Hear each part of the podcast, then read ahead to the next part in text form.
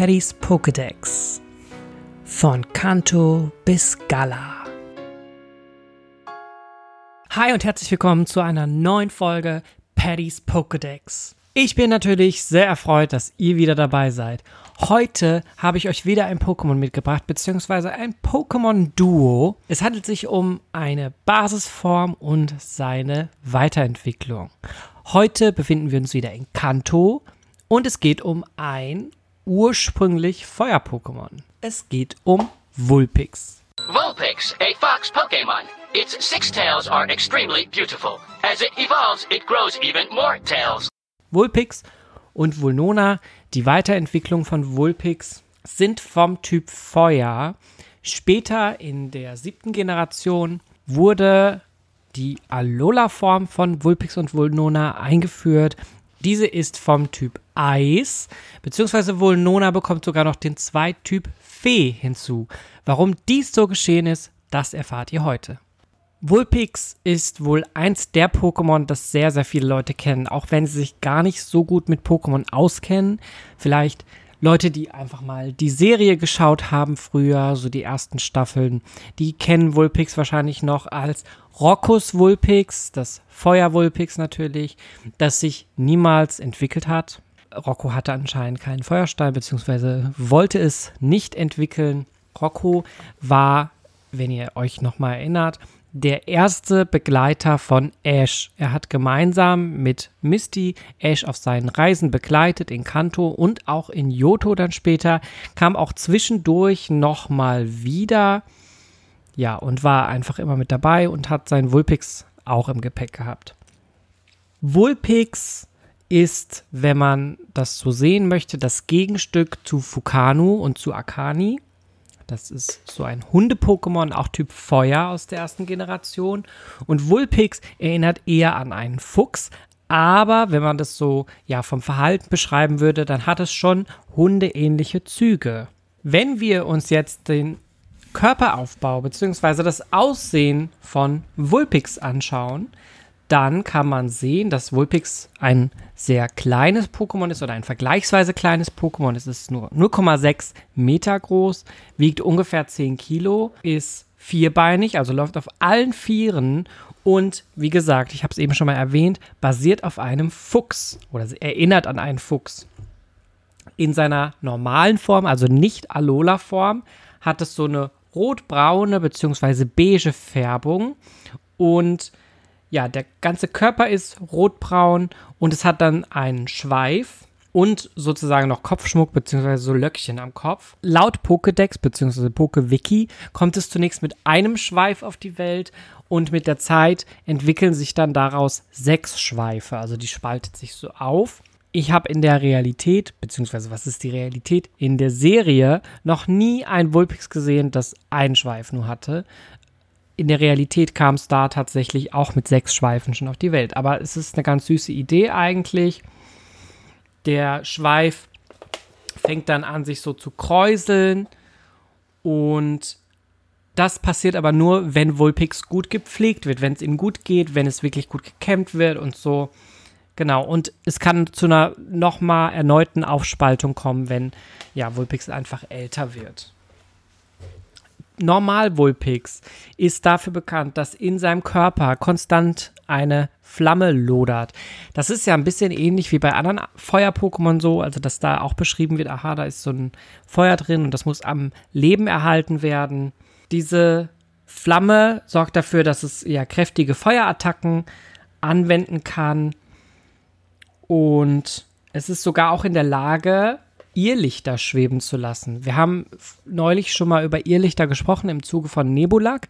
Nebulak basiert so ein bisschen auf Irrlichtern. Irrlichter sind einfach solche Illusionen bzw. Leuchterscheinungen, die man relativ schwierig nur erklären kann. Also die, es kann im Zusammenhang mit Gasen können diese Irrlichter auftreten. Manchmal ist es so, dass Vulpix aus dieser Verhaltensweise heraus auch für einen Geist gehalten wird, das ist es aber eben nicht. Aber es hat zum Beispiel Konfusstrahl oder Bürde und auch Nachspiel, welches tatsächlich Geistattacken sind. Von daher ist es gar nicht mal so abwegig. Und Vulpix ist tatsächlich in den Spielen auch häufig dort zu finden auf den Routen, wo auch Geister zu finden sind. Das heißt, das unterstreicht nochmal so ein bisschen diese mystische Komponente. Ich hatte es eben schon mal gesagt, Vulpix entwickelt sich dann mit einem Feuerstein, also die Normalform, zu Vulnona. Vulnona ist dann auch ein fuchsähnliches Pokémon, hat einen sehr schlanken und geschmeidigen Körper und ist ja so pastellgelb, beziehungsweise also es wird sehr viel heller, hat so ein bisschen so, ja, wirkt so goldfarben und hat einen sehr glatten Körper und statt der sechs Schweife hat es dann neun Schweife. Und in Alola leben eben dann Vulnona vom Typ Eis bzw. Fee. Da werde ich später gleich nochmal was zu sagen. In seiner Beschreibung wird auch erklärt, dass es ebenfalls wie Vulpix auch in der Lage ist, so Geisterattacken zu lernen wie Konfusstrahl oder Irrlicht. Und ja, vielleicht habt ihr euch alle schon mal gefragt, warum das eigentlich so ist. Auch das hat einen Hintergrund, da werde ich gleich auch nochmal drauf eingehen, wenn wir dazu kommen, worauf basiert Vulpix und Vulnona denn eigentlich. Aber zuerst kommen wir nochmal zu Alola Vulpix. Das ist ja jetzt sozusagen eine neue Form, die mit der siebten Generation eingeführt wurde.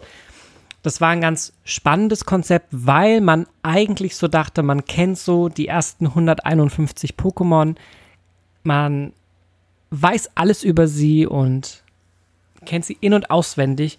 Und dann hat, hat The Pokémon Company bzw. Game Freak sich ein Konzept überlegt. Das war in dem Rahmen eines Jubiläums, wo sie gesagt haben, oh, wir machen jetzt mal ganz verrückte Pokémon. Also da wurden dann die Alola-Pokémon geschaffen. Alola-Pokémon kommen eben nur in der Alola-Region vor und vom Konzept her finde ich das ganz spannend, weil das basiert so ein bisschen auf dieser adaptiven Radiation bzw. Evolution, Anpassung an neue Lebensräume auch und geht eben davon aus, dass bestimmte Pokémon eingeschleppt wurden sozusagen nach Alola und sich dann sozusagen verbreitet haben und Nischen gesucht haben. Und beispielsweise Vulpix und Vulnona wurden von ersten Menschen sozusagen mit nach Alola gebracht und konnten keine Nischen besetzen. Die Nischen waren schon besetzt. Es gab schon Pokémon, die eben diese Nischen besetzt haben. Also das bedeutet, diese Ressourcen, die sie brauchten, vielleicht auch das Nahrungsangebot,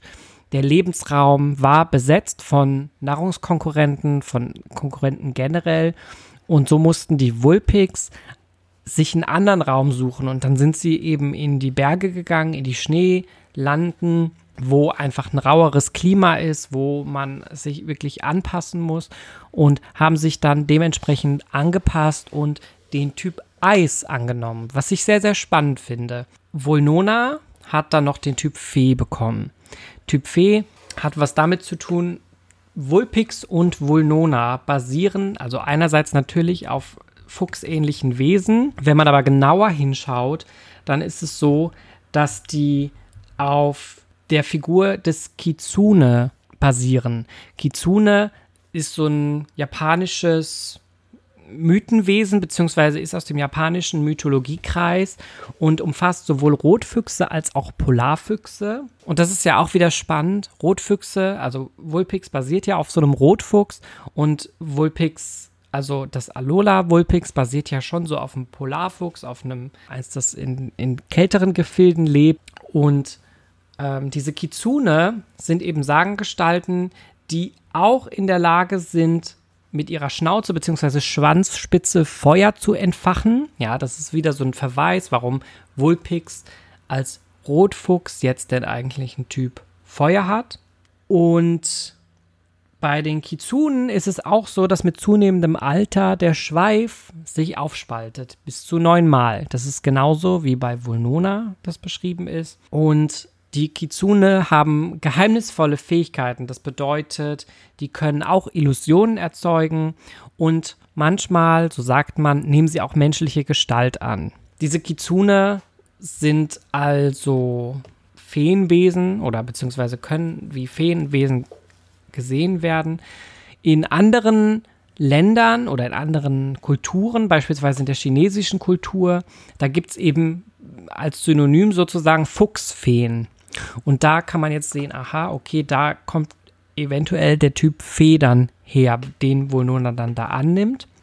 Auch da wird wieder davon gesprochen, dass die eben diese Gestalt annehmen können, die menschliche Gestalt, dass die Illusionen erzeugen, dass die Menschen so ein bisschen auch kontrollieren können. Das ist sehr interessant und spannend. Und wenn man jetzt mal guckt, diese Fuchsfeen, also die chinesischen Fuchsfeen, sollen angeblich auch magische Kräfte besitzen oder sie können ja einfach unsterblich sein. Aber das funktioniert eben nur, wenn sie von den Menschen die Energie abgesogen haben. Entweder den menschlichen Atem oder die Essenz des Mondes bzw. der Sonne. Das ist jetzt so ein bisschen, ja, richtig abgedriftet. Die Fuchsgeister, den Menschen, dann in solchen Geschichten, die es eben gibt in der chinesischen Mythologie, sind meistens junge und schöne Frauen. Und eines der bekanntesten ist Daji, das ist die bezaubernde Tochter von einem General. Genau. Und häufig sind es halt solche Geschichten, ja, so Liebesgeschichten. Ein starker Mann und eben eine Fuchsfee, die sich lieben, beziehungsweise die sich eben nicht lieben können oder wo eine Illusion vorgespielt wird.